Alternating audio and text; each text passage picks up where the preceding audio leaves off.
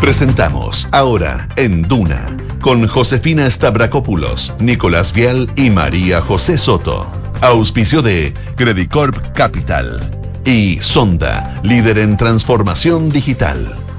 Duna, sonidos de tu mundo.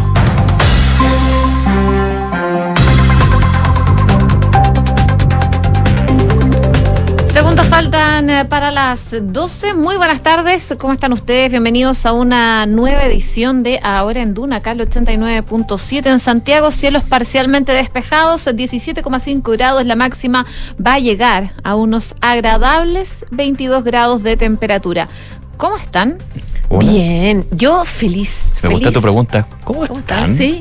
Bien. Me encanta que lo pregunte para poder responder que feliz. Ah, qué bueno. Porque es un día precioso, es cielo soleado, Qué optimista. es viernes. Ahora, si me lo pregunta, fin de semana. si lo me lo pregunta a mí, eh, yo te contesto. ¿Tienes un minuto para conversar? No, no quiero ¿Tienes un ratito? No, gracias. No, estoy bien. Todo bien. Es día viernes, fin de semana. Es viernes y tu cuerpo lo sabe, Nico. Sí. Yo sé que lo sabes. Sí, sí. Muy bien. Fin de mes. Fin de mes.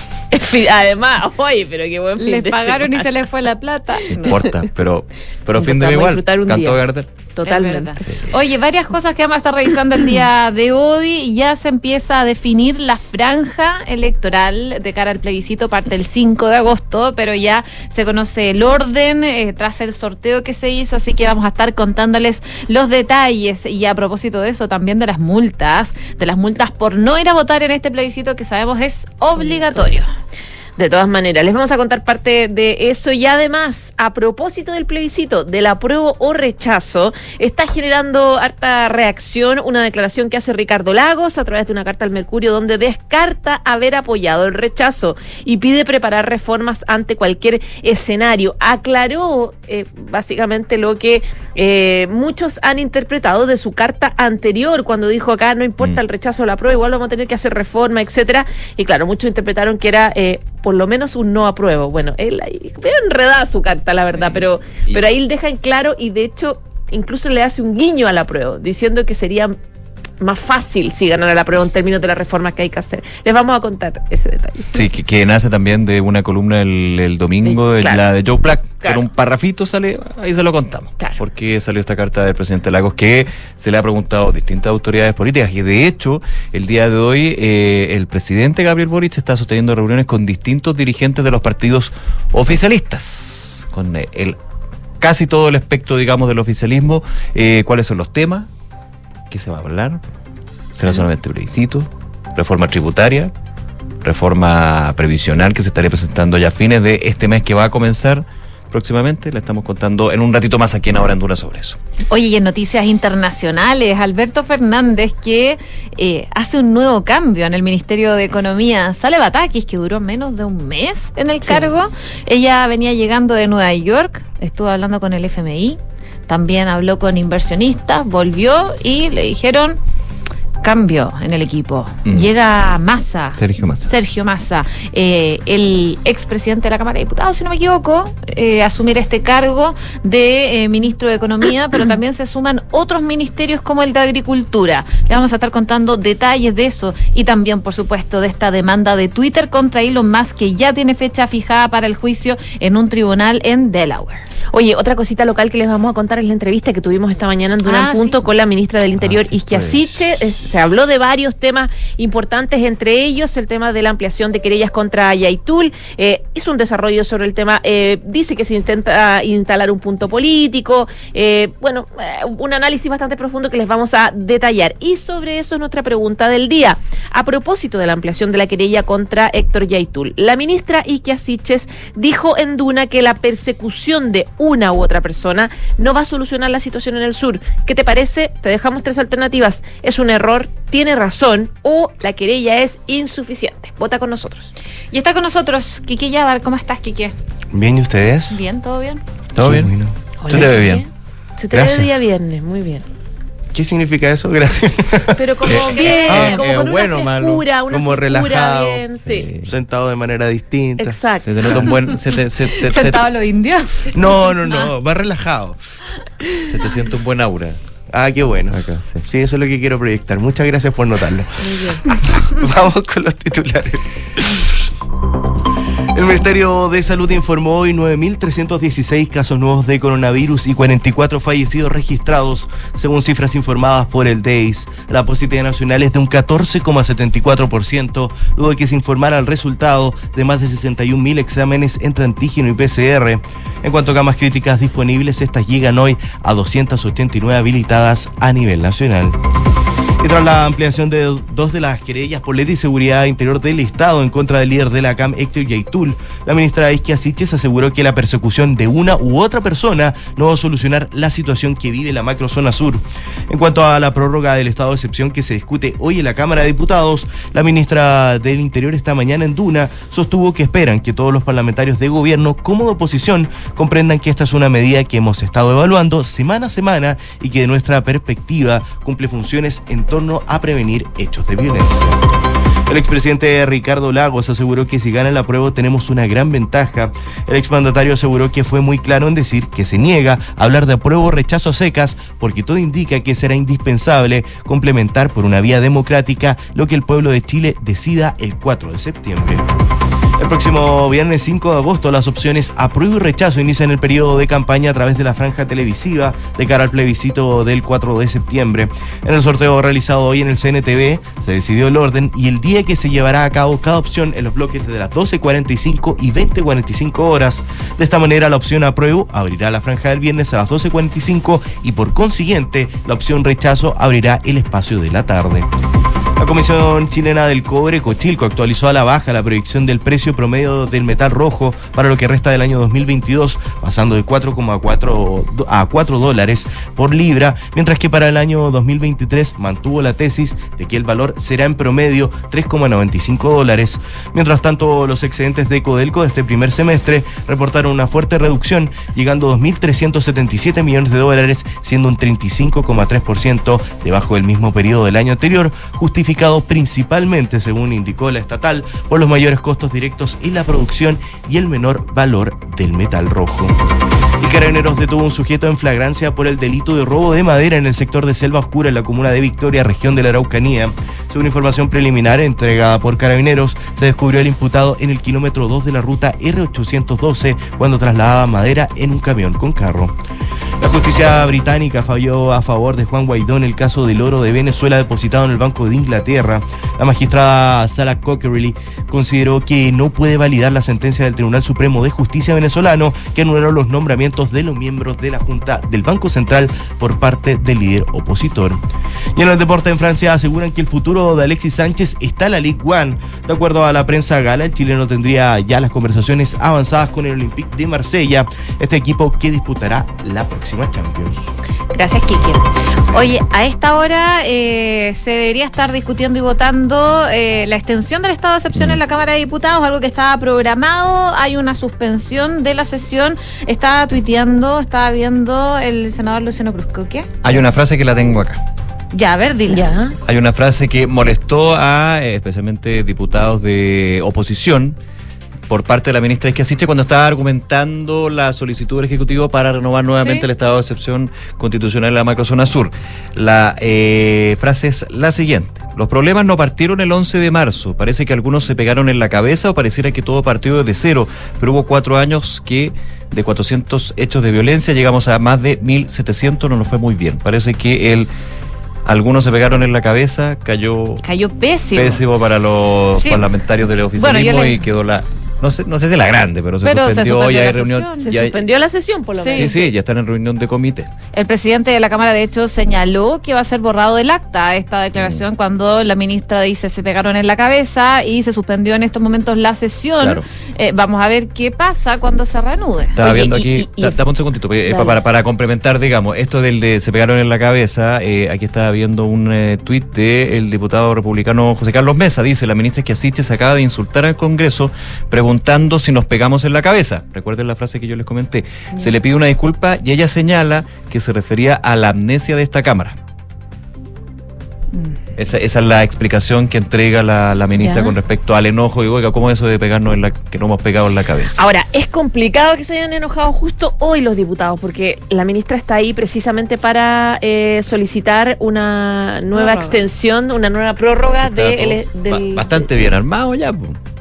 Desde el oficialismo, esto después Que de que se anunciara Después la de, de la ampliación. de la querella de Yaitul, la, Claro. la- varios parlamentarios, especialmente de la oposición, dijeron vamos a apoyar esta iniciativa porque creemos que fue un buen gesto el que hizo ayer eh, el gobierno. Recordemos que a las 10 de la mañana empezaba esta sesión, un poquito ya pasada, y en el Senado tiene que votarse también la, la extensión la extensión de la, mm, en, el- en la macro Bueno, de hecho, hoy día la ministra Esquiasiches, en conversación con Duna en Punto, más adelante vamos a estar profundizando esa entrevista, pero eh, daba a entender de que había conversado con parlamentarios del oficialismo y con la oposición y que ya se tenía más o menos zanjado que se iba a aprobar el estado de excepción. O sea, debería ser un trámite más o menos rápido lo que pasó hoy día, tanto en la Cámara de Diputados como en el Senado durante esta jornada. Ahora, vamos a ver qué pasa luego de este incidente en la Cámara de Diputados. Ahí parece que están reanudando la sesión. Sí, mira, ¿sabes lo que me están diciendo desde el Congreso? Es que eh, si no se retracta, le están pidiendo la- a la ministra del Interior que se retracte. Si no se retracta de sus palabras, que ya fueron sacadas del, ac- de- del Del acta, acta. no, no van a estar los votos para la votación del estado de excepción constitucional. complica. Es decir, se comprometen los votos. En eso están,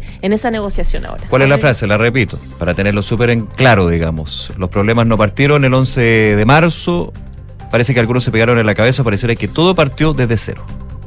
Ahora escuchamos un poquito al presidente de la Cámara esta hora. respeto a la institucionalidad de la Cámara de Diputadas y Diputados y eh, que por lo tanto corresponde lo que ha señalado la vicepresidenta Claudia Mix respecto de retirar del acta los dichos de la señora ministra del Interior Isca, Isquia Siches y que además sometiéndose los ministros y ministras eh, según el artículo 20 al reglamento eh, de funcionamiento y de orden de la Cámara de Diputados y Diputadas y las normas correspondientes, ¿verdad? Eh, corresponde, por tanto, un llamado al orden a la señora ministra y le solicitamos en nombre de todos los comités parlamentarios que pueda expresar públicamente eh, sus disculpas respecto de los dichos realizados durante el transcurso de esta sesión. Señora ministra. Gracias, Presidenta. Bueno, a todos los diputadas y diputados quiero manifestar que mi frase fue desafortunada porque claramente tuvo una interpretación que no quise darle. Quiero retractarme y pedirle las disculpas a todos. Quiero reiterar que el énfasis de mi intervención, más que nada quería llamar a que realmente nos pongamos de acuerdo. Me retracto y les pido las disculpas correspondientes. Muchas gracias. Muchas gracias, entonces la- señora ministra. La- las declaraciones desde la Cámara de Diputados. Se reanuda entonces la sesión. El Congreso debería votar hoy día, tanto en la Cámara de Diputados como en el Senado, les comentábamos, la nueva prórroga al estado de excepción. Vamos a ver qué ocurre y les vamos a ir contando durante los próximos minutos. Oye, qué desaguisado, la sí. verdad. Sí. Tuve que disculparse la, Sí, la tuvo ministra. que Estaba disculp- complicada, disculparse de inmediato por sus dichos.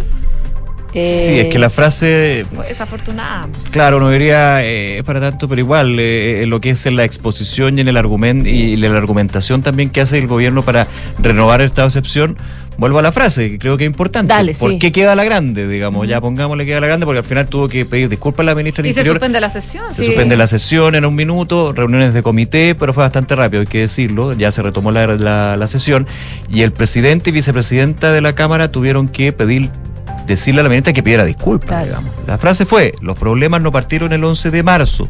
Parece que algunos se pegaron en la cabeza o pareciera que todo partió desde cero, pero hubo cuatro años que de 400 hechos de violencia llegamos a más de 1.700. No nos fue muy bien. Esto es la macrozona sur. Eh, después la explicación de la ministra era que ella se refería a una amnesia por parte de la Cámara. Pero esto fue interpretado, él se pegaron en la cabeza de una manera bastante más poco Sí. protocolar, no sé cómo Bueno, decirlo. La ministra se disculpó ante los diputados por sus dichos, eh, sigue la sesión, vamos a estar contándole en unos minutos más cómo se desarrolla esto. 12 con 14 minutos, vamos a otras informaciones. Lo comentábamos, eh, la situación del plebiscito. Recordemos que el otro viernes, el 5 de agosto, va a partir la franja televisiva de las opciones apruebo y rechazo de cara a este plebiscito donde se va a decidir si cambiar la actual constitución por la propuesta de Carta Magna que entregó la convención en julio. Y hoy se realizó el sorteo donde se eligió qué opción va a abrir cada día y cómo será el orden de cada agrupación, tanto de apruebo como de rechazo. Perdona, ¿te puedo hacer un paréntesis? Que terminó la sesión, la Sí. Cámara. Se aprobó le- la renovación del estado de excepción. Sí, fue rápido. Sí. Ahora se tiene que ver en el Senado. Pero si la disculpa no habría pasado. Pero ahí veo complicada la ministra. No, pero es que, eh, ministro Jackson que también. fue un error absoluto Sí. y completamente Perdóname la evidente. interrupción, Ya, era para nomás, continúa. sí. Bueno, y a propósito de la, la franja que se va a comenzar a desarrollar desde el otro viernes, se va a transmitir por televisión abierta desde el primer viernes de agosto hasta el primero de septiembre, tres días antes del plebiscito y contará principalmente con dos bloques. Uno que va a ser a las 12.45 y el otro a las 20.45. Tendrá una oración de 15 minutos donde van a aparecer entonces ambas opciones. La encargada de extensión del Consejo Nacional de Televisión eh, fue quien leyó el sorteo, eh, estuvo acompañada de un notario público y en ese sentido se dispusieron... eh, diferentes opciones dentro de una eran bolitas las que se sacaban y fueron sacadas por el notario. Bueno, ahí entonces se señaló que estaban ante un proceso histórico, pero muy significativo y esperan que esa sea una franja televisiva que plantee ideas en el marco de la democracia y el respeto. El llamado es dicen, por supuesto, desde las autoridades, es que los participantes tomen en consideración que esta franja se va a emitir en horario para todo espectador y que niñas, niños y adolescentes podrían estar viendo, de hecho, la tele cuando se dé esta franja. La opción apruebo fue la ganadora para abrir la franja del viernes, cuando comienza a transmitirse a las 12.45. Entonces, según se definió, el rechazo va a abrir ese mismo día, pero durante la tarde, a las 20 con 45 horas, y así sucesivamente.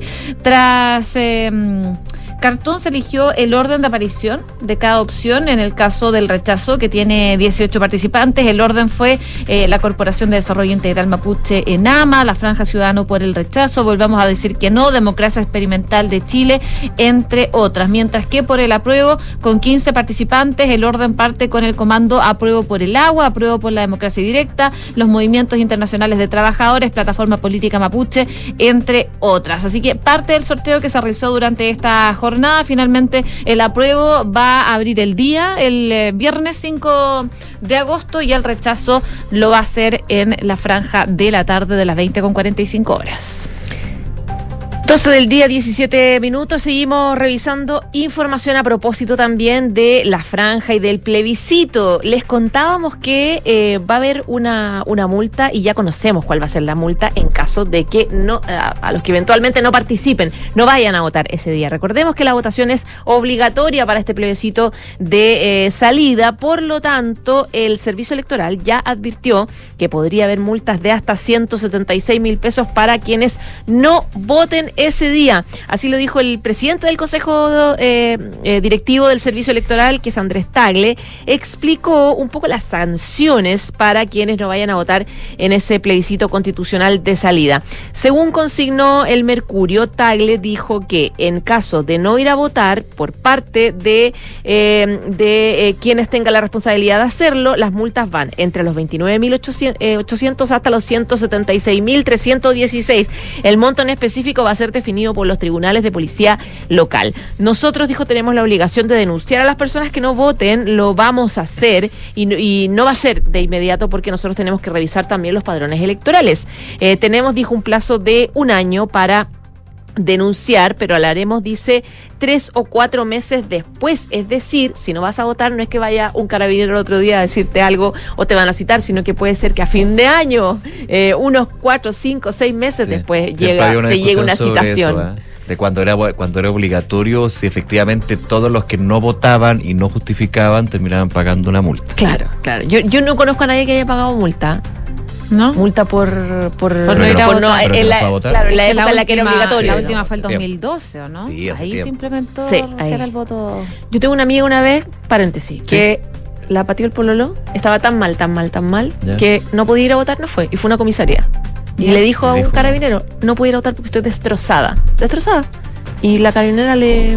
Fue una carabinera, le ayudó. Le dijo, Ah, ok, muy bien. le dio la... Le dio, no sé, no sé qué se pasa, eh, no sé qué permiso se pasa, pero sé. seguramente por una, por una situación emocional, un Bueno. salvoconducto, eso, le dio un salvoconducto por su Ah, situación anímica, porque estaba carabinera. Muy bien la Sí. carabinera. Sí, tú, o sea, Criterio, yo creo que criterio nomás, por criterio, Sí, ¿no? O No sea, podía de- nomás. y, y de empatía, porque podría haberle dicho, ¿sabe que por criterio eso no es una justificación? No, no la Pero justifica. fue el mismo pero día de la votación a, a la comisaría. Sí, fue el mismo día.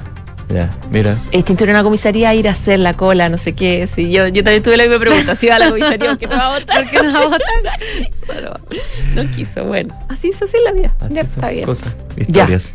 Oye, eh, no, le estaba contando. Sí, dale, dale, dale. Le No, seguía tranquilo, está contando. bueno, está bueno. Ya, entonces, les decíamos que eh, según el eh, Tagle, hay un plazo entonces de un año para poder denunciar, pero él espera hacerlo dentro de tres o cuatro meses más o menos. Sobre los posibles justificativos de los no votantes, Tagle dijo que la ley no contempla una excusa administrativa ante el CERVEL, solamente son excusas ante el juez de policía local, quien tiene que citar a las personas y ahí estas se pueden excusar y dar la explicación. Y si bien no se podrá excusar con anticipación, sí podría hacerlo ante el juez de policía local, eh, como explica el presidente del CERVEL. La normativa vigente permite no sancionar a quienes se excusen bajo los siguientes pretextos. Dos puntos. Enfermedad, ausencia del país, encontrarse el día del plebiscito en un lugar situado a más de 200 kilómetros de aquel en el que se encuentra registrado su domicilio electoral eh, y por otro impedimento grave, debidamente comprobado ante el juez competente quien revisará la prueba de acuerdo a las reglas de la sana crítica. Sí, impedimento grave puede ser que esté. Muy De la sana crítica. Sí, sí, la sana crítica muy Yo creo que fue muy destrozadas, Yo creo sí. que no entraba, pero, pero bien la empatía, pues al final sí, yo creo somos sí. humanos y se es entiende. que- Está ahí en otra. De todas maneras. 12 con 20. A propósito del plebiscito, recordando que lo que se vota es la propuesta de nueva constitución, apruebo o rechazo. El día de ayer, en el programa Radiografía Constitucional de Canal 13, eh, se entregó un estudio realizado por académicos de la Universidad Católica que le pone cifras y números a cuánto podría llegar a costar la propuesta de nueva constitución si pasa a ser la nueva constitución. Recordemos que en la propuesta se consideran reformas, cambios, nuevos sistemas, nuevos organismos e instituciones que también muchas van a tener que pasar a ley, si es que se vota, si se aprueba, digamos, pero eh, van a tener en su proyecto eventual, proyecto de ley, su informe financiero. Esto es lo que se hace y lo explicaban ayer también eh, Rodrigo Vergara, expresidente del Banco Central, eh, es de alguna manera ponerle cifras, pero hacer el informe financiero de lo que costaría esta propuesta de nueva constitución es el estudio de estimaciones de costo fiscal directo de la propuesta de nueva constitución que hizo la académica Andrea Betancor, Claudia Martínez, Rodrigo Valdés, Rodrigo Bregara, Gabriel Ugarte y Guillermo Larraín. Bastante transversal, hay que decirlo. Y en ese sentido dice, hay un escenario bajo y un alto, como un piso y un techo. El costo anual en el escenario bajo sería de 8,9% del PIB. 8,9% del PIB.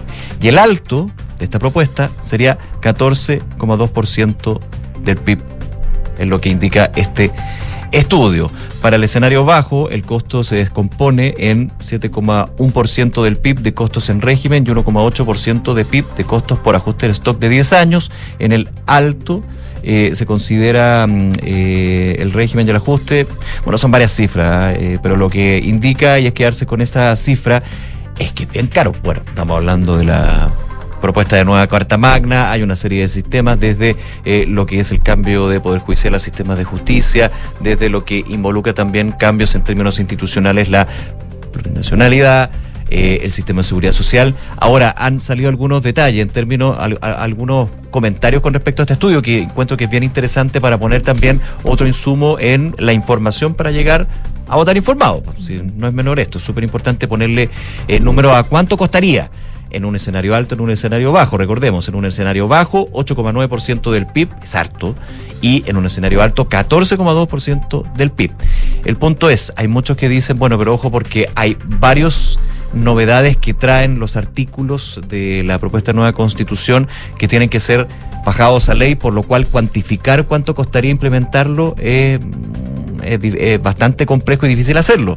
Por ejemplo, cuando habla de un sistema de seguridad social, y evidentemente eso requeriría una reforma al sistema actual, esa reforma tiene que pasar por un proyecto de ley. Y ese proyecto de ley ahí tiene una cuantificación que tiene que darse con respecto a lo que establezca ese proyecto. Entonces, eh, hace una estimación de la propuesta de nueva constitución, pero algunos dicen, algunos economistas, que es bien difícil llegar a hacer una evaluación de cuánto costaría el efecto que tenga ese artículo de la propuesta cuando tiene que ir a una ley, porque ahí considera una reforma y sabemos que las reformas parten en A y terminan en D cuando hay una discusión legislativa. Así que, pero interesante también lo que se hace al respecto en términos de ponerle cifras a cuánto podría costar esta propuesta de nueva constitución, estudio que hizo eh, la Universidad Católica.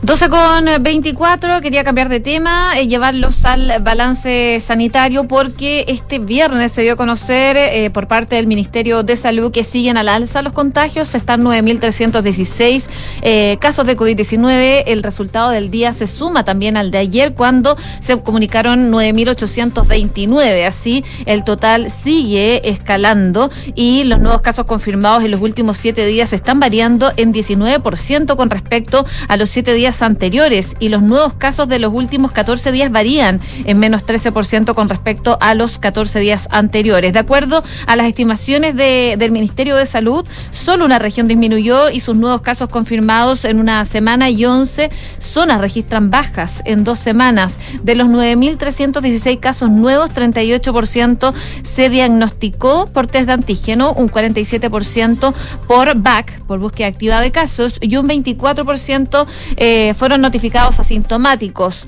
Eh, en tanto, la, el, Departamento de Estadística y Información dice que hay 49 muertes asociadas al COVID-19. El total de decesos ya lamentablemente sigue subiendo a propósito de las altas cifras que estamos teniendo durante los últimos días. Y la positividad nacional se fijó en 14,74%, sumando 59 días consecutivos con más de dos dígitos. Al igual que ayer, ninguna región marcó bajo el 10% y hoy Antofagasta quedó primera con un 23,59%. Parte de las cifras que se van a conocer por parte del Ministerio de Salud en cuanto al COVID-19.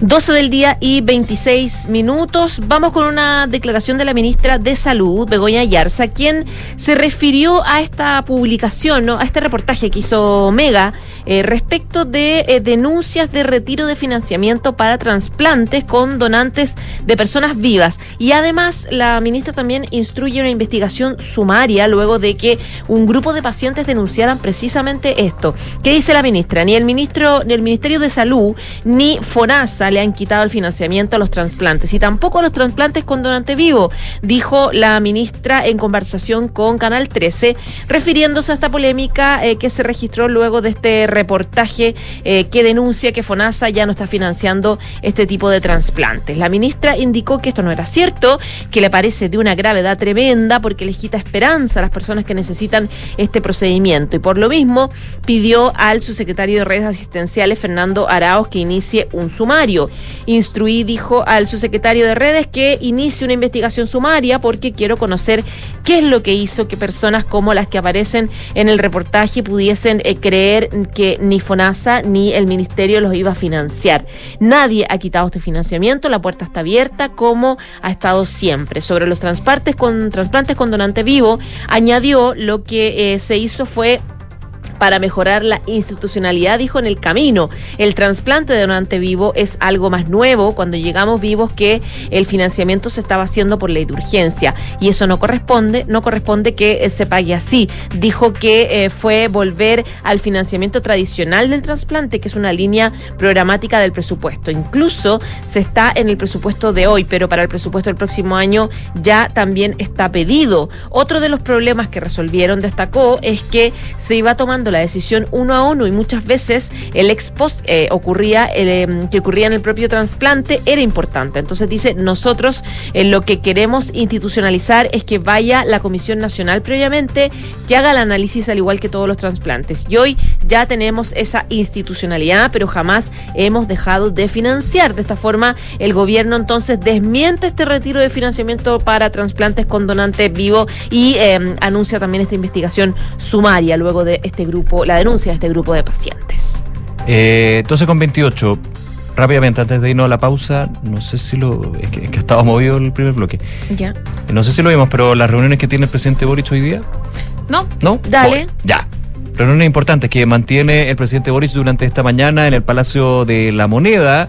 Estos tienen lugar con la Contraloría General de la República, desarrollando la fiscalización especial en la moneda, recordemos, y tras también estos hechos que ocurren en el Congreso, en la Cámara de Diputadas y Diputados, se eh, aprobó la renovación del estado de excepción, pasa al Senado, pero se genera la polémica con los dichos que hizo en su minuto, en su alocución, la ministra del Interior, Isquia Siches. La primera de las reuniones del presidente Boric fue con la directiva del Partido Comunista, encabezada por su presidente Guillermo Tellier.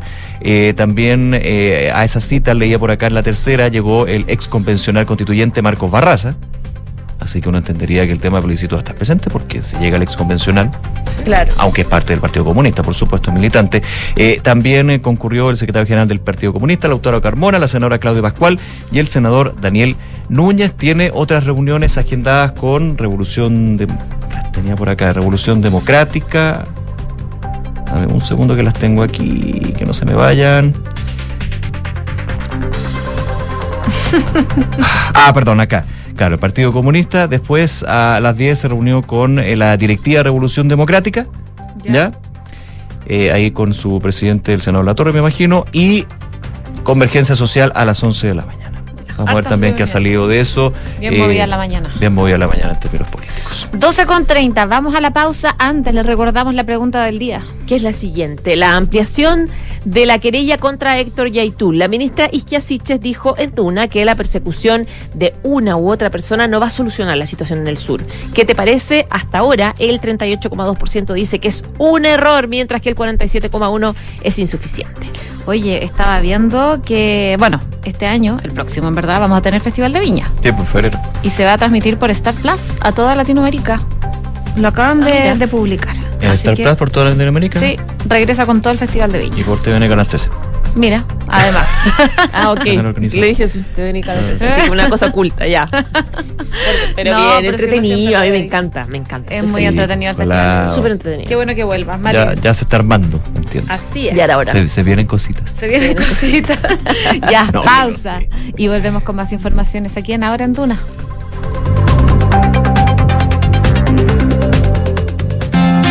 Sabemos que estar conectados al diseño y la ciudad es Smart Living, igual que vivir o invertir en Mirador Casona de Inmobiliaria Hexacón, un proyecto que aporta a la comunidad de la Florida tanto estéticamente como a nivel práctico. Destaca por su propuesta de singular belleza, desarrollo de espacios verdes y otros públicos y privados que acogen a las personas que lo habitan. Mirador Casona se agrega al portafolio Smart Invest by Hexacón, proyectos diseñados para invertir. Infórmate más en www.hexacon.cl. En Anglo American, la innovación está en el centro de todo lo que hacemos, buscando mejores formas de extraer y procesar minerales esenciales para nuestra sociedad, usando menos agua y menos energía, con la ciencia y la tecnología como principales aliados, colaborando con las comunidades, trabajando para un medio ambiente más saludable, con estrategias para enfrentar entre todos el cambio climático. Así en Anglo American avanzamos con un propósito claro, reimaginar la minería para mejorar la vida de las personas. ¿Qué significa estar contigo en la evolución digital? Es tener el cloud más grande de América con presencia local y 7.300 kilómetros de fibra óptica para conectar todo Chile con Latinoamérica. Es contar con el mejor y primer data center sustentable del país y entregar Big Data, Analytics, inteligencia artificial e Internet de las cosas al alcance de todas las empresas, desde las más pequeñas hasta las más grandes. En Claro Empresas te damos todo lo que necesitas para avanzar en tu digitalización. Claro Empresas, contigo en la evolución digital. Pronto podrás decidir. El 4 de septiembre deberás votar si apruebas o rechazas el texto de nueva constitución propuesto por la Convención Constitucional. Deben votar todas las personas habilitadas para sufragar, porque en este plebiscito constitucional votar es obligatorio. Y para votar es clave saber dónde, ya que tu mesa no será la misma y tu local puede haber cambiado. Revísalos a partir del 13 de agosto en cervel.cl o llamando al 606.166. Porque tú decides, vota. Servicio Electoral de Chile. Cervel. Enfrentar el cambio climático es tarea de todos. Duna, por un futuro más sostenible. Las abejas forman parte de la biodiversidad de la que todos dependemos para sobrevivir. Una colonia de abejas puede polinizar hasta 300 millones de flores en un día, convirtiéndose en una actividad clave para la sostenibilidad del sistema alimentario. Gracias a la tecnología, hoy podemos cuidar a las abejas. La startup israelí BeeWise ha unido la robótica, la inteligencia artificial con el Big Data para crear colmenas inteligentes denominadas Bee Home. y que recurren a la automatización para reducir la mortalidad de esta especie. Esta tecnología permite monitorear la temperatura y humedad de las colmenas artificiales, cosecha de miel automatizada y en caso de detectar parásitos o plagas, su sistema responde inmediatamente aplicando alguna solución programada, entre otros beneficios. Acciona, expertos en el desarrollo de infraestructuras sostenibles para recuperar el planeta.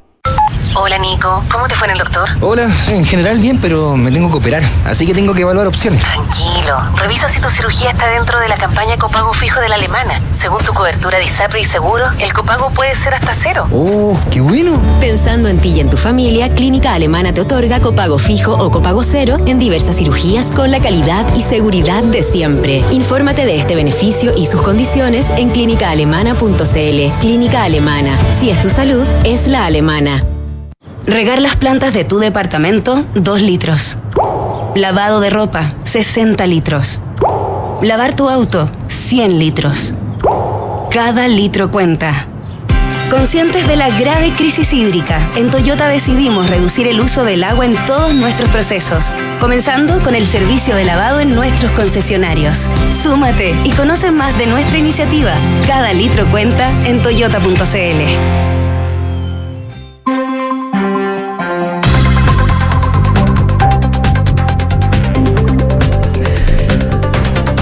12 con 35, estamos de regreso en Ahora en Duna. Es momento de revisar noticias del deporte con Francesca Ravizza. ¿Cómo está, Fran? Bien, ¿y ustedes? Bien. Qué bueno. Oye, Alexis Sánchez, al parecer tendría casi lista su salida del Inter de Milán. ¿Y lo logró por la plata que quería? No, No. con el acuerdo que hizo Felicevich cuando fue a negociar la salida de Vidal, que le iban a pagar finalmente 5 en vez de lo...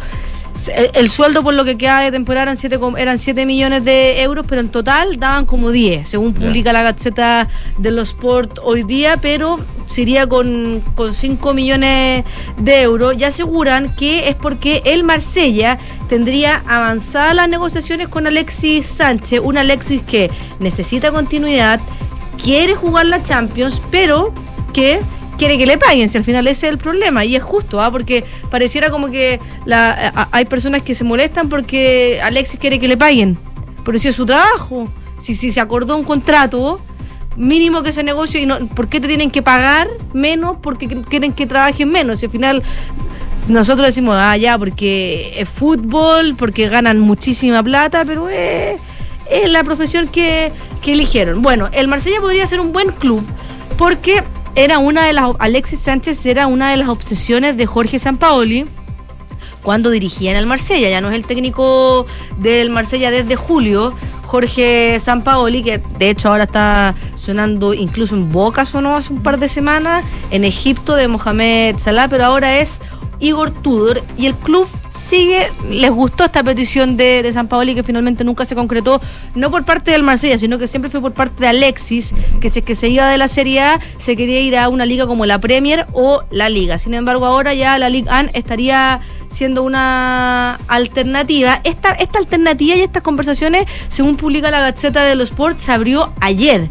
Ayer recientemente Alexis dijo ya, bueno, podría irme porque ya al parecer está más que claro que si es que Alexis se queda en el Inter de Milán, va a ser sustituto en la Serie A y en la Copa Italia y no lo van a inscribir para la Champions. Y ese, ese- esa es la gran... El gran deseo que tiene Alexis Sánchez que es, es jugarla, porque ya no la pudo ganar. Si se va al Marsella, muy difícil que la gane Difícil. pero, pero va a estar compitiendo en, en, el, en la Champions League. Ahora, hay un tema acá, creo yo. ¿Cuál? Y que no solamente a Alexis, le pasa en su minuto a Vidal, bueno, y otros jugadores. Si tu objetivo es ganar la Champions, que es un gran objetivo y, y un tema, tú puedes optar por un club que te permita ganar la Champions. Es decir, que un club tenga hartas posibilidades de llegar a la final y ganarla, Mm. ¿cierto? O tener un buen desempeño durante toda la Champions. Pero ¿qué pasa si en ese club tú tienes pocas chances de brillar, desarrollarte, jugar también en tu nivel? Es como que hay que poner las cosas en la balanza. Como le ¿no? pasó a Claudio Bravo, por Como le ejemplo. pasó a Claudio Bravo, por que ejemplo. finalmente eh, no es ganador de la Champions con el Barcelona porque no sumó ni un minuto Claro. en, en esa en esa copa. Eso son cosas que ellos tienen que, que Encuentro determinar. difícil eso de que- Porque uno podría decir, bueno, alinear los astros. digamos. PSG, no lo, no, no, no lo quiere el PSG. No están los planes de que, que es un equipo que está hecho para ganar la, la Champions. O sea, el. PSG eh, juega solo, es como Usain Bolt corriendo los 100 metros del PSG en la liga. El eh, Alexis siempre quiso el Barcelona, pero al parecer ya esta idea está desechada su regreso al Barcelona y el Barcelona no es un equipo con posibilidad esta temporada de ganar la Champions. Tiene que pensar en ganar la liga. Claro. Después, no sé qué otro equipo. El Inter, que cuando estaba en el Inter también fue un fracaso, no lograron quedar en, etapas finales de, la Champions. Es por eso yo creo que se está decantando por el Marsella, porque finalmente va a poder jugarla y seguramente va a jugar muchos, muchos minutos ahí. De hecho, eh, el diario L'Equipe, la revista L'Equipe, el diario L'Equipe de, de Francia, que es uno de los medios más prestigiosos de deporte del mundo, no solamente de Francia, hizo una nota en la que dice, ¿es Alexis Sánchez un jugador que todavía vale la pena contratar? Y eh, esta nota destaca que si bien el chileno tuvo sus mejores años entre el 2010 y el 2017, se ha convertido en un comodín de lujo para el Inter de Milano. O sea, es el tercero en ofensiva. Lukaku y Lautaro Martínez en distintos periodos eran la dupla preferida, pero a pesar de tener pocos minutos, entra en momentos determinantes, se ha sabido adaptar, antes jugaba solamente por un costado, ahora le gusta, es, es un poco más movedizo, se puede adaptar en distintas fases de, del ataque y sobre todo siempre genera opciones de gol cuando entra, aunque Claro. ya es difícil eso, eso es una gran virtud, o sea, cuando quedan 15 minutos de partido, muchas veces los partidos ya están cerrados y llegar y, y- y generar variantes, eso también habla de, de las capacidades que todavía tiene Alexis Sánchez. Entonces, eh, de alguna forma el equipo como que valida la intención del Marsella de tener un jugador de la talla de, Alexis Sánchez. Y si no resulta, ¿cuál es la opción de Alexis Sánchez? ¿Qué hace en el Inter? También habría preguntado por él el Villarreal, pero ahí sí que esa es una opción Z para Alexis Sánchez. O sea, él, él quiere él quiere la Liga o la Premier. Y si no resulta ninguno de esos dos, ahora sería el Marsella por esta oportunidad que te digo de la Champions. Se ha abierto una ventanita así, porque a poco para que se cierre el Mercado pase. el mercado pase, así que tienen que empezar prontamente a, a cerrar a cerrar el contrato. Eric Pulgar llegó anoche a Flamengo, no con la misma expectación que llegó Arturo Vidal.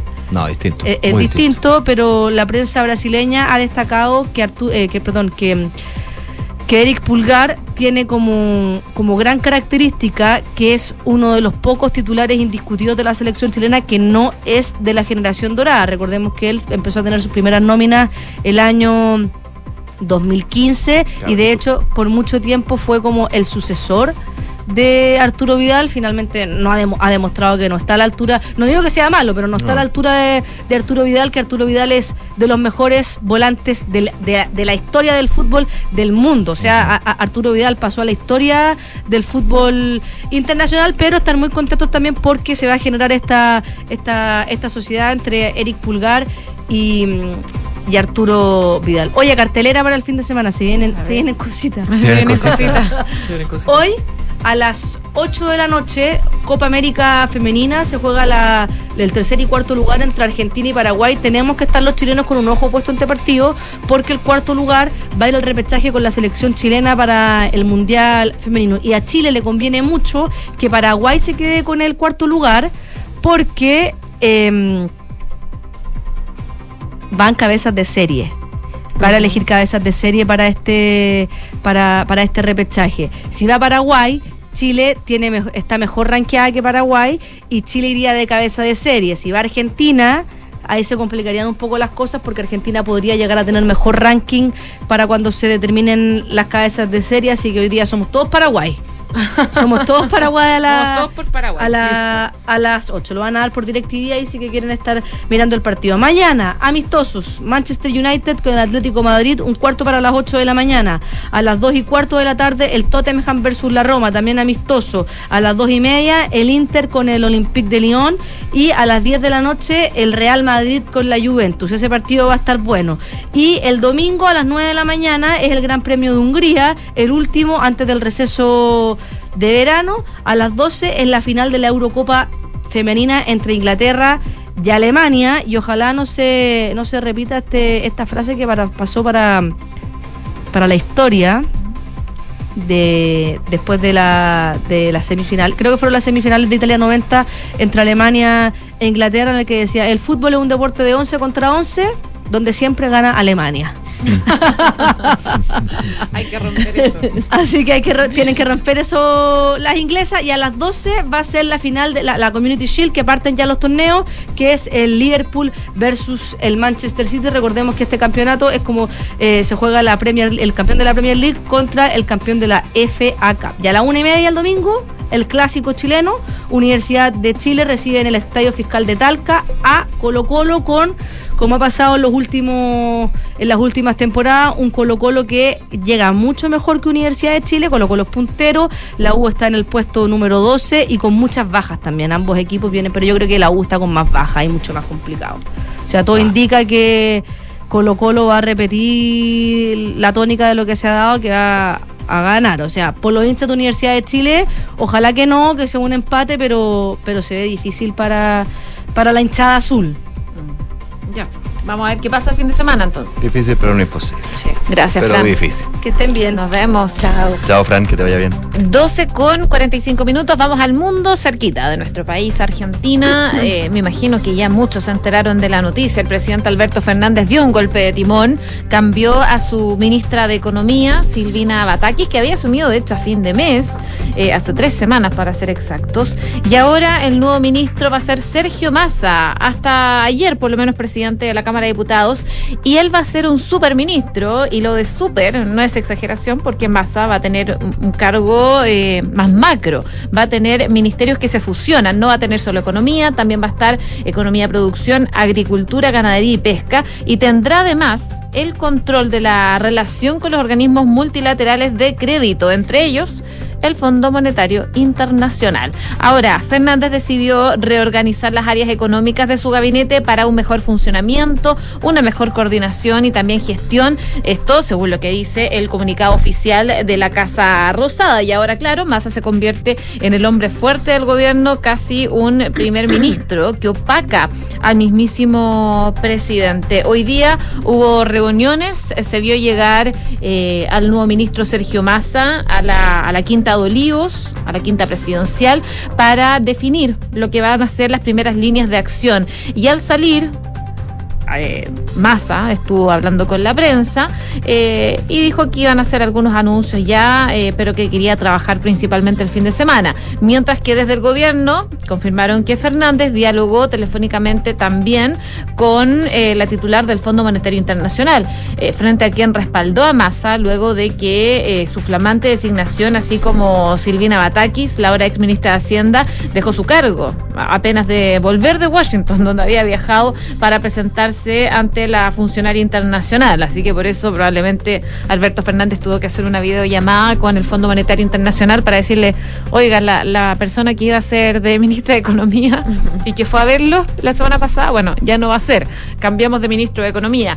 Y al salir de Olivos, claro, Massa, como les comentaba, dialogó con la prensa, dijo que iba a trabajar el fin de semana y Fernández usó su cuenta de Twitter para referirse al tema, a la convocatoria de Massa para que se sumara al gabinete. Dijo que su visión, su capacidad y su experiencia les permiten seguir trabajando y mejorando la hoja de ruta que se propusieron para llevar a la Argentina al lugar que queremos y que se merece, decía Alberto Fernández hace algunos minutos atrás en Twitter. 12 del día, 48 minutos. Hablemos de Twitter y de Elon Musk, porque ya está lista esta demanda en su contra, que ya tiene de hecho fecha fijada para un juicio oral en el Tribunal de Delaware. Este juez ordenó un juicio de cinco días que se va a llevar a cabo el, em, del 17 al 21 de octubre en esta demanda de Twitter que busca que Elon Musk cumpla, eh, cumpla con su acuerdo de compra de la plataforma de redes sociales por cerca de, eh, de 44 mil millones de dólares, según una presentación judicial que se hizo pública la semana pasada. Los abogados de este multimillonario empresario han dicho que eh, podría presentar contrademandas, esencialmente su propia demanda contra Twitter, en la que podría pedir un pago de daños y perjuicios financieros por eh, este tema. Más dijo que eh, retiraba.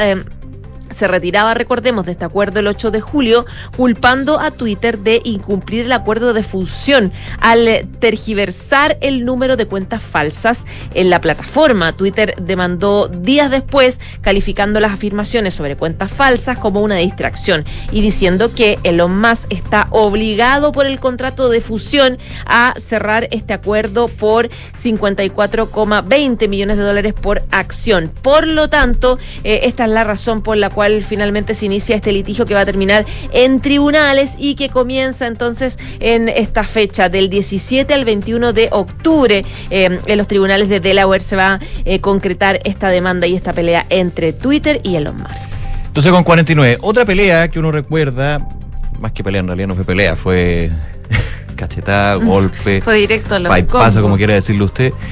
Es lo que sucedió en los Oscars. ¿Recuerdan ustedes? Will Smith cuando llega Cachetazo. cachetada, mangazo, aletazo a Chris Rock que estaba en una eh, en un minuto de, de un stand-up le tira un, un chiste de mal gusto, digamos, a la a Pinkett Smith, la señora de Will Smith.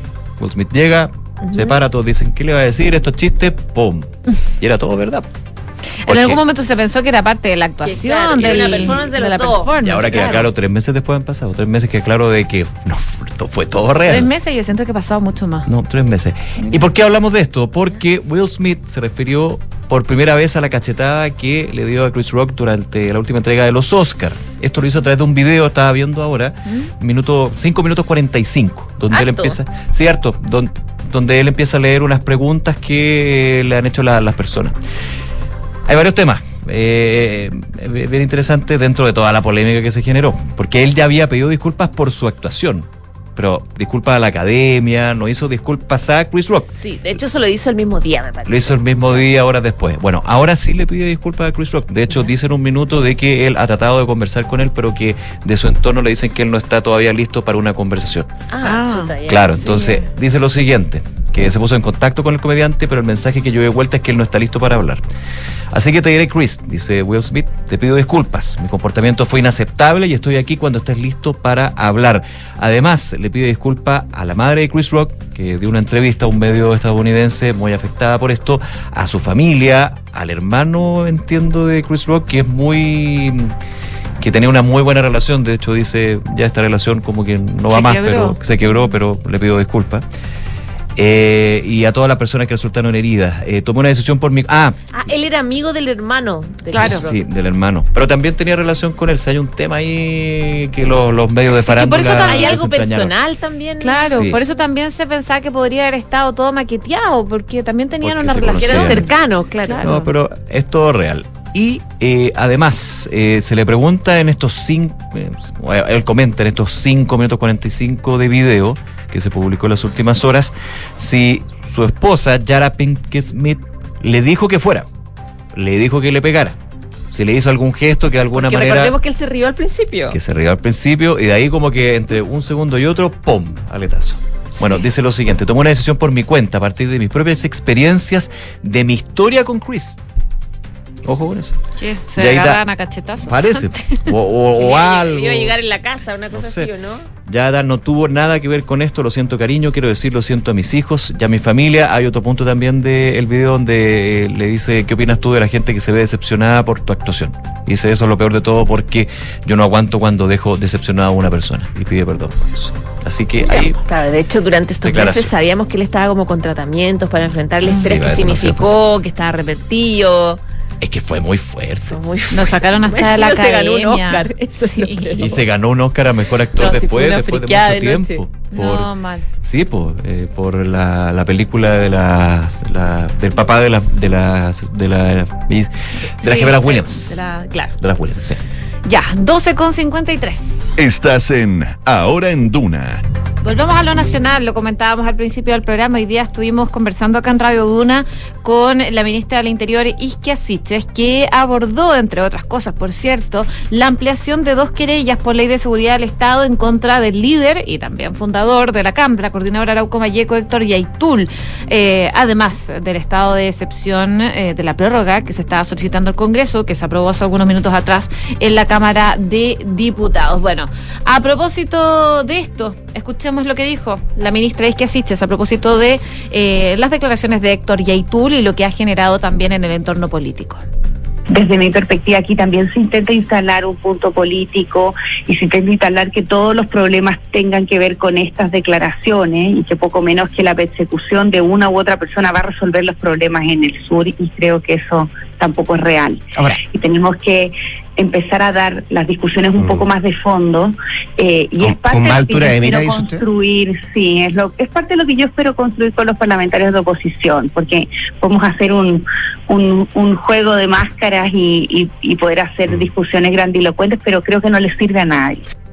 Bueno, ahí las declaraciones de la ministra del Interior, Isquia a propósito del tema que estuvo dando vuelta durante toda la semana y también sobre la postura que tuvo el gobierno respecto de esta situación en particular, con declaraciones del fiscal nacional Jorge Abbott diciendo que eh, a propósito de las declaraciones de Yaitul, el gobierno tenía que interponer eh, querella eh, a propósito para que se pudiera investigar esta situación. En un principio habían dicho que con las que había bastaba, pero finalmente eh, decidieron interponer, ampliar más bien, dos querellas en contra del líder de la CAM. Esto también, esta conversación se dio en el marco de eh, la discusión de la votación de la ampliación del estado de excepción en la macrozona sur, que hoy día eh, ya se votó en la Cámara de Diputados y que se va a votar en el Senado ahora. Eh, Ella, en la mañana por lo menos, decía que hay un amplio respaldo de los partidos del gobierno y sus parlamentarios y esperaban que en este caso no sea la excepción de aprobar el estado de excepción. Claro, se aprueba el estado de excepción en la Cámara de Diputados, pero no exento de porque hubo declaraciones que no gustaron nada a los diputados cuando estaban en plena sesión, justo antes de votar esta iniciativa, y eh, parte de la frase que dice la ministra Siches se pegaron en la cabeza, haciendo alusión un poco a que no se acordaban de lo que ha sucedido en la zona durante el último tiempo. Como que no hay memoria y que, no esto, memoria, que los claro. problemas en la no Araucanía empezó el pasaron 11. el 11 de marzo. Claro. como que empezó desde que ellos comenzaron el gobierno y dice esto viene mucho más atrás, pero, Pero- la frase en particular de se pegaron en la cabeza, fue como, pero se quebraron ca- en la cabeza, ¿no se acuerdan? O sea, no claro, son, ustedes, claro, eh, muy coloquial y da pa- Y aparte, eh, hay un tema. A ver, pongámoslo en contexto. Rápidamente, después vamos a estar con, con la declaración de lo que fue la disculpa. Pero llegas tú al Congreso, vas a argumentar para que voten por tu, por tu solicitud en este que caso. voten tu proyecto. Que ya con la ampliación de la querella lograste que la oposición dijera, mira, en realidad esto lo vemos como una buena señal, así que estarían los votos para. Finalmente se votó, ¿ah? Y fue rápido, pero se genera este paso en falso que uno dice, chuta. no era necesario. Es que claro, tu visita ahí es justo para hacer, es justo el día en el que te tienes que hacer la simpática. Especialmente porque te necesita foto. Entonces, claro, es muy, es muy extraño este error. Eh, es Claro. totalmente evitable. Es un Ya. paso en falso. Pero bueno, ella, después tú vas a contar más un poco Sí. y, y los audios, la disculpa, etcétera. Pero lo concreto es que después ella tuvo que pedir disculpa y así se logró finalmente votar eh, esta, esta nueva prórroga del estado de excepción que se aprueba, se aprueba totalmente ya en la macrozona sur con 121 votos a favor, 6 en contra, 4 abstenciones. Los diputados eh, dan luz verde por cuarta vez a esta prórroga en el estado de excepción de la macrozona sur, que es la Araucanía y las provincias de Arauco y Biobío, solicitada por el gobierno. La votación eh, fue la votación con más respaldos que ha tenido el gobierno, aunque en contra y de las abstenciones aún aparecen los diputados oficialistas Camila Musante, Emilia Nullado, Erika Ñanco y Lorena Pizarro. Musante, por ejemplo, indicó sus argumentos para obtenerse que la medida ha fracasado sistemáticamente, dice ella, y no está resolviendo el tema de fondo. Los diputados de oposición habían anunciado su voto a favor, pero condicionando sus votos a una próxima solicitud a que el estado de excepción se extienda más allá de las rutas de la región eh, de, mm, la macrozona sur y se extienda a los ríos, tema que la última votación ya fue de hecho tema de discusión. Imagínate, tú le decías, donde ha tenido más respaldo la solicitud, desde el oficialismo. Así fue Entonces, una cosa muy extraña. bueno, ahí lo vamos a estar eh, profundizando en unos minutos más. 12 de la tarde con 58 minutos. Oye, antes de, de irnos a la pausa, un eh, tema que comentaba aquí que los titulares, nuevas estimaciones sobre el cobre. Bien relevante eso porque sabemos que hay una, primero una relación ahí entre el cobre o los desempeños del cobre día a día con el tipo de cambio, pero por sobre todo por los ingresos que genera la venta de cobre chileno en el resto del mundo. Eh, Cochilco, de hecho, tiene una mirada algo más pesimista de lo que se tenía anteriormente sobre el precio promedio del cobre para este año, que lo redujo desde los 4 dólares con 40 centavos la libra a 4 dólares. Le quita 4 centavos la libra entonces. El 2021 el valor del metal eh, tuvo un promedio histórico de 4 dólares con 22, 226 centavos la libra, mientras que en su cotización diaria, el 7 de marzo de este año, alcanzó un récord de 4,867 centavos la libra. Ese es el récord que ha alcanzado.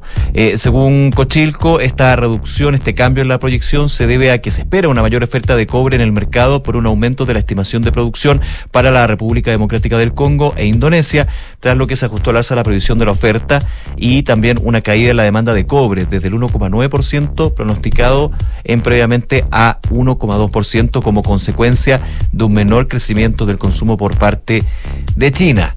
Cochilco advirtió que esta proyección se da en un contexto de alta incertidumbre que podría llevar a modificar nuevamente las estimaciones, pese a que de momento se espera una recuperación en los precios para el segundo semestre. Y por último, veamos el dólar. Está en 901 pesos con 65 centavos. Cerquita de, de, de, ser, no cerrar, pero de cerquita de caer bajo los 900 pesos, la barrera psicológica. Está cayendo 6 pesos con 80 centavos, una variación porcentual de menos 0,75%. Impresionante cómo ha bajado el dólar. Debe estar en, sobre los 1000 en algún momento. Eh, y esto es como repetir todos los días, pero recordemos que hace poquito estaba en 1050. Sí, y ahora está en 901 pesos con 75. Ha bajado un montón y todavía queda intervención del Banco Central. Es la intervención, pero es también el comportamiento que ha tenido el dólar eh, durante los últimos días en eh, los mercados internacionales. Sí, sí, de todas maneras. es un punto importante también. Un en punto. Tenemos que perdón, y el cobre, el cobre. Y el cobre que ha subido, que está bajando Sí. Un en punto. Tenemos que hacer una pausa comercial. Antes les comentamos la pregunta del día. Vamos con la pregunta del día. Tiene que ver con lo que dijo la ministra. Perdón, se me pegó ministra Siches. la ministra del Interior, Isgia Siches, a propósito de la decisión de ampliación de querellas de eh, contra Héctor Yaitul. Dice en Duna que la persecución de una u otra persona no va a solucionar la situación en el sur. ¿Qué te parece? Es un error, tiene razón, la querella es insuficiente, vota con nosotros. Hacemos una breve pausa comercial y seguimos revisando informaciones aquí en Ahora en Duna, el 89.7. En Credit Corp Capital buscamos ampliar sus horizontes. Invierta internacionalmente, también desde Estados Unidos, que cuenta con un entorno regulatorio altamente desarrollado y reconocido a nivel global. Con nosotros encontrará una asesoría personalizada para sus decisiones financieras. Buscamos construir relaciones de confianza que nos permitan ser más que su asesor de inversión. Queremos ser su aliado estratégico de por vida para usted y su familia. Credit Corp Capital, aliados potenciando sus decisiones. Sonda, trabajamos para que disfrutes tu vida, impulsando la innovación y el desarrollo de soluciones que acompañen la transformación digital de las organizaciones de hoy. Cuenta tú también con el respaldo, agilidad y eficiencia del líder en transformación digital de la región. Conócenos en sonda.com. Porque en Sonda trabajamos para que disfrutes tu vida. Sonda. Make it easy.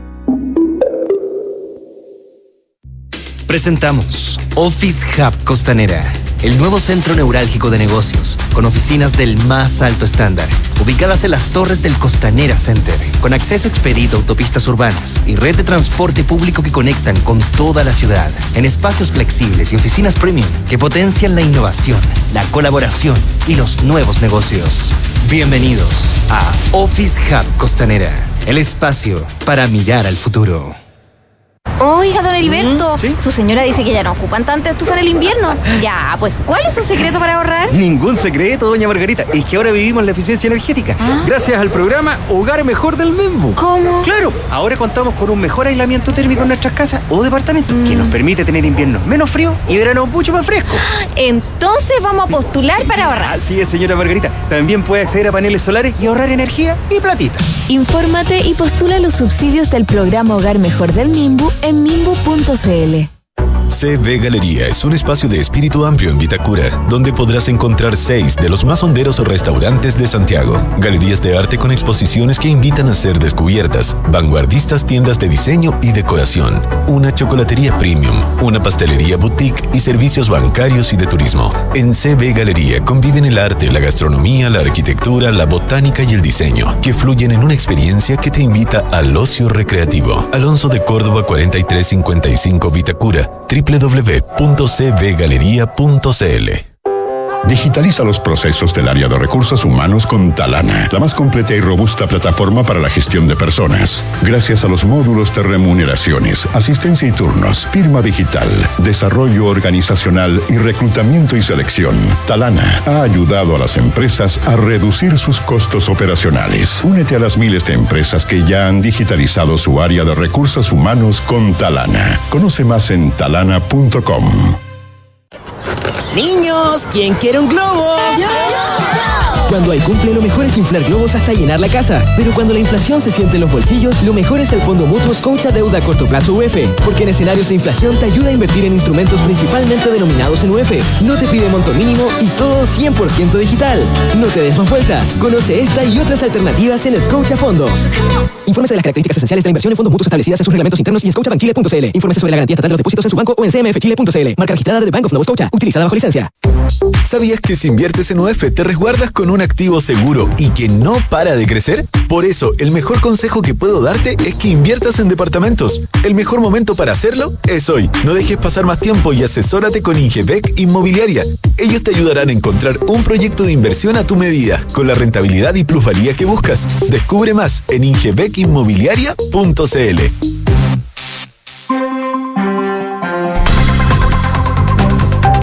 con cinco minutos, estamos de regreso en ahora en Duna, acá el 89.7. Es momento de hacer una revisión de titulares junto a Quique Yabar, que ya está en el estudio.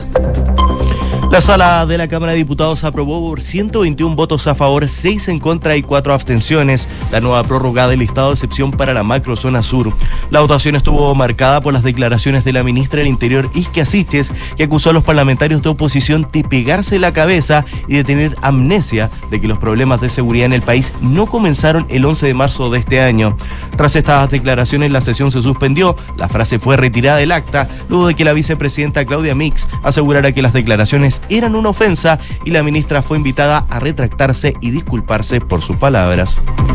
Ministra de Salud, María Begoña Yarza, desmintió el retiro del financiamiento para los trasplantes con donante vivo e instruyó una investigación sumaria tras recibir una denuncia a través de un reportaje de televisión. En ese sentido, la titular de Salud aseguró que ni el MinSal ni FONASA le han quitado el financiamiento a los trasplantes y tampoco los trasplantes con donante vivo y agregó que estas acusaciones son graves porque le quitan las esperanzas a las personas que necesitan esos procedimientos. El tribunal del Partido Comunista, Guillermo Telier, aseguró que la última carta del expresidente Ricardo Lagos, en la que esboza que el apruebo supone una ventaja, la balanza de cara al plebiscito del 4 de septiembre comienza a inclinarse hacia esa opción.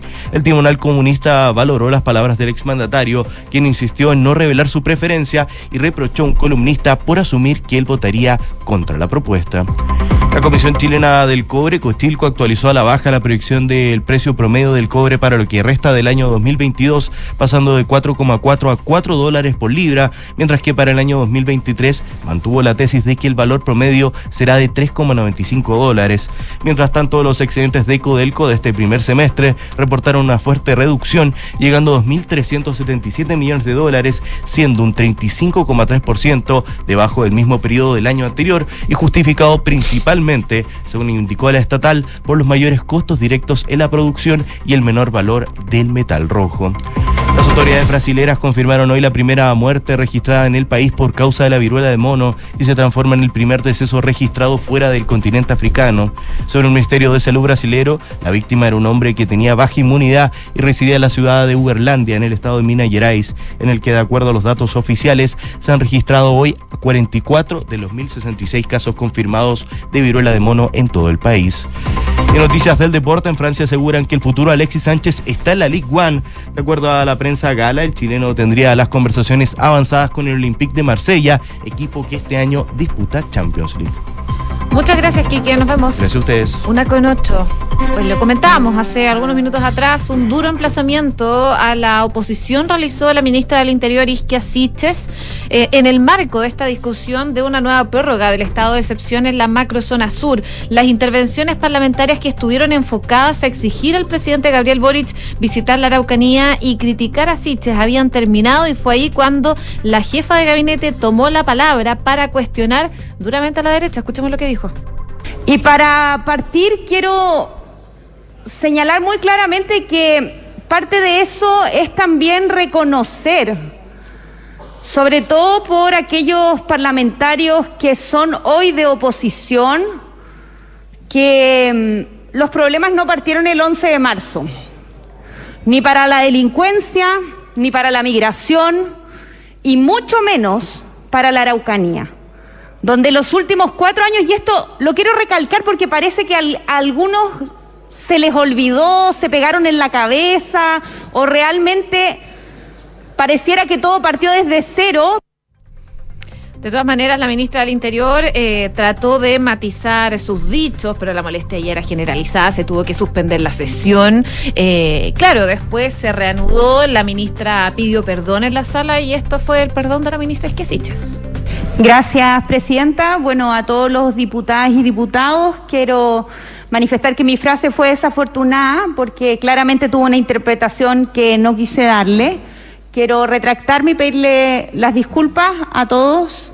Quiero reiterar que el énfasis de mi intervención, más que nada, quería llamar a que realmente nos pongamos de acuerdo. Me retracto y les pido las disculpas correspondientes. Muchas gracias. Bueno, Finalmente se aprobó el estado de excepción, eh, por lo menos en la Cámara de Diputados. Falta que se apruebe en el Senado, pero según lo que decía la ministra, es que asiste hoy día en la mañana, que estuvimos conversando con ella acá en Duna en Punto, es que eh, había acuerdo para aprobar esta nueva prórroga. Sí, claro, y especialmente luego del, gesto de emplear querellas de, eh, contra, Héctor Yaitul. Ya, cambiamos del tema, son la, es la una de la tarde y diez minutos. Les cuento que hoy comienza el pago del bono de la canasta básica del de, eh, el mes de julio.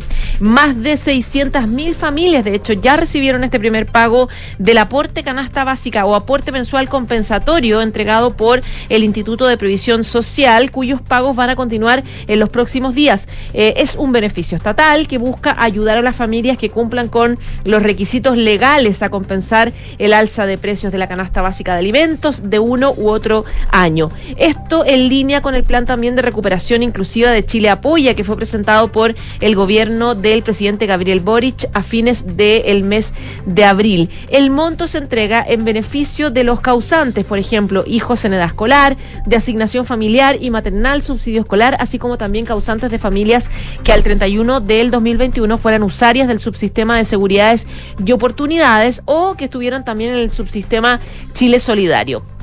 Para acceder a este beneficio, las familias mencionadas tienen que incluir causantes en general, eh, personas definidas en la ley que vivan a expensas del beneficiario dentro de su grupo familiar. El monto del aporte se determina según la variación de la canasta básica de alimentos de un año a otro. Para los meses de mayo y julio de 2022 se van a pagar 7.300 por causante de asignación familiar o maternal, causante en subsidio familiar o en el sistema de seguridad y oportunidades de eh, Chile. Así, por ejemplo, en el primer pago, una familia que es beneficiaria de asignación familiar por cuatro cargas familiares recibe 66.078 pesos, que corresponde al monto mensual por cada carga para mayo y junio, más un aporte extraordinario, solo correspondiente a Mario, a no, a Mayo, no Mario. A Mario también, sí.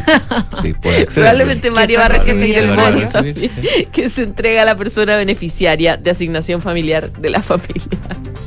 Una de la tarde con 12 minutos. Oye, eh, malas noticias de Codelco, ¿ah? porque los excedentes de Codelco, es decir, la plata que entrega el fisco por la venta de, cobre bueno, y sus negocios, cayó 35% en el primer semestre de 2022. A ver, los excedentes llegan a 2.377 millones de dólares. Esto es una caída de 35% con respecto a primer semestre del año pasado, cuando los excedentes, además de aportes al Estado por 1.671 millones de dólares. La, ya, ya que hay varios elementos. ¿ah? La producción de cobre, primero de la estatal, fue 7,5% menos a la del mismo periodo del año pasado, afectado por una menor ley del mineral en divisiones como Ministro Jales, junto a la menor tasa de procesamiento y recuperación de cobre, las divisiones Chuquicamata y el Teniente. Los excedentes de la estatal acumularon 2.377 millones de dólares por debajo, un 35% por debajo, periodo en el cual alcanzó la cifra histórica, y ese es el punto también, pues la base era bien alta.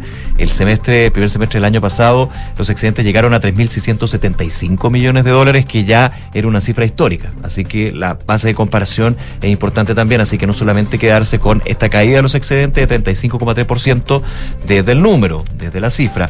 Esto se suma eso sí, estos ya son factores de hoy, presente, eh, menores resultados de las filiales de Codelco y la caída del precio del cobre en las últimas semanas, que se ha traducido en un menor precio de realización de menos 7% respecto al mismo periodo del año anterior. Te iba a pegar de todas maneras lo que hemos comentado semana a semana. La tendencia a la baja de un cobre que en algún minuto llegó a alcanzar el año pasado los 4 dólares con 65 centavos la libra. El eh, primer eh, semestre eh, también es importante algunos datos y cifras que entrega la estatal. Las empresas exitosas hoy se definen por el tipo de relaciones de cooperación y colaboración que mantienen con sus proveedores, comunidades, trabajadores y dirigentes sindicales. Esto se hace aún más crítico en el caso de una empresa como Codelco, explicaba el presidente del directorio Máximo Pacheco en el 72 segundo Congreso de la Federación de Trabajadores del Cobre, esto antes de que se entregaran los resultados de la estatal. Así que malas noticias, pero sigamos para adelante.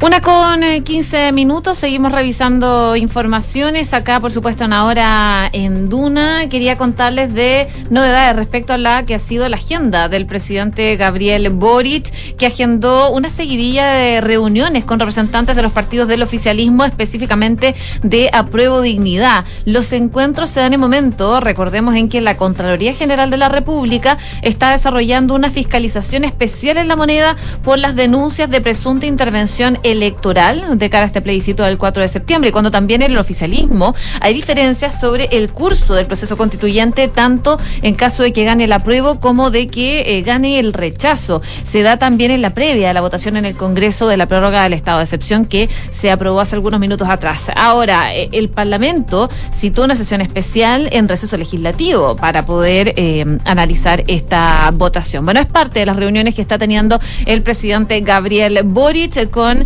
eh, diferentes partidos oficialistas. Una con 16. Una de la tarde y 16 minutos. Tenemos en línea al eh, ministro de Obras Públicas, Juan Carlos García. Ministro, ¿cómo está? No. Muy buenas tardes. Aquí Hola, está ahí sí. saliendo del sector del túnel del melón. Ya, sí, ahora tenemos. Donde hubo una inauguración, de hecho. De- no una inauguración, Una estuvo, blanca, estuvo- lo que hicimos Claro. es, es poner una marcha blanca donde estamos poniendo en operación de manera simultánea el túnel El Melón 1 y el túnel El Melón 2, lo que es muy significativo porque esto efectivamente va a poder reducir muy significativamente los tiempos de viaje de las personas hacia y desde el norte del país. Eh, ministro, ¿cuánto tiempo dura esta marcha blanca eh, que, eh, entre lo que sabemos, considera un precio de peaje con un 30% de descuento, más barato de lo que está habitualmente?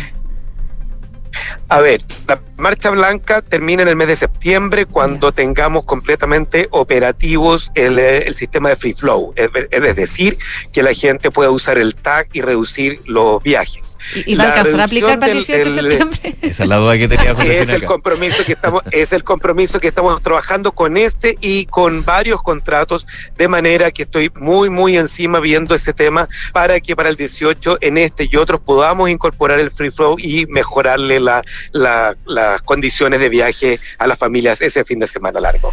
¿Cómo está, ministro García? Respecto a lo Sí, segundo, perdón. Ah, dele, dele. Respecto a la segunda que, que me- que me decía de peaje, quiero ser bien claro. Sí, hay una rebaja que se aplicó con el con el inicio de este contrato, es decir, este segundo contrato de, de, de concesión de este túnel, consideraba una rebaja de un 30% que ya está en curso y aplicándose para, la, para quienes ocupan este túnel. Estamos conversando con el ministro de Obras Públicas, Juan Carlos García. Ministro, eh, quería preguntarle también por otro eh, proyecto muy importante en términos de obras públicas que se inauguró su primer tramo, que es Américo Esposo Oriente. ¿Cuál es el balance? Eh, se inició el sábado, usted me corrige si estoy equivocado, y ya tenemos como varios días, casi una semana, para tener un balance o diagnóstico de lo que ha sido esta eh, apertura del primer tramo, ¿no? Así es, ya tenemos algunos días operativos y durante este proceso siempre como ministerio estamos observando la- el funcionamiento de estas obras y la obra principal está claramente operando en red régimen de- con altísimos estándares de seguridad. Hemos hecho un seguimiento también con la empresa a cargo de la, de la obra y hasta el momento estamos muy conformes con, con su operación. Seguimos trabajando en algunas otras obras que son importantes, que son complementarias, que son muy importantes también, que dentro de estos seis meses es lo que tienen que trabajar la, la empresa concesionaria en, en, en favor de la ciudadanía y ese tipo de cosas. No, de la- no altera la seguridad misma de la obra que ya está en régimen funcionando. Ministro, quería cambiarle de tema, preguntarle por temas de seguridad. Hoy día nos enteramos, por ejemplo, que el Ministerio de Interior anunció reforzamiento policial en algunos sectores, por ejemplo, de la Alamea, por el aumento de la delincuencia, asalto, homicidio. Y quiero eh, eh, un poco centrarme en el tema de las autopistas. A propósito de eh, este reclamo y preocupación que hay en general por el aumento de las encerronas. Hay una pelea, las concesionarias salieron un poco diciendo que es responsabilidad del Estado. El Estado dice también las concesionarias son tienen que poner responsabilidad en temas de seguridad. ¿Quién es el responsable de lo que está pasando en autopistas? A ver, es un tema que hemos estado trabajando muy estrechamente con las empresas concesionarias a las que le hemos exigido toda la disposición para mejorar las condiciones de seguridad. ¿Qué significa eso de parte de las empresas concesionarias?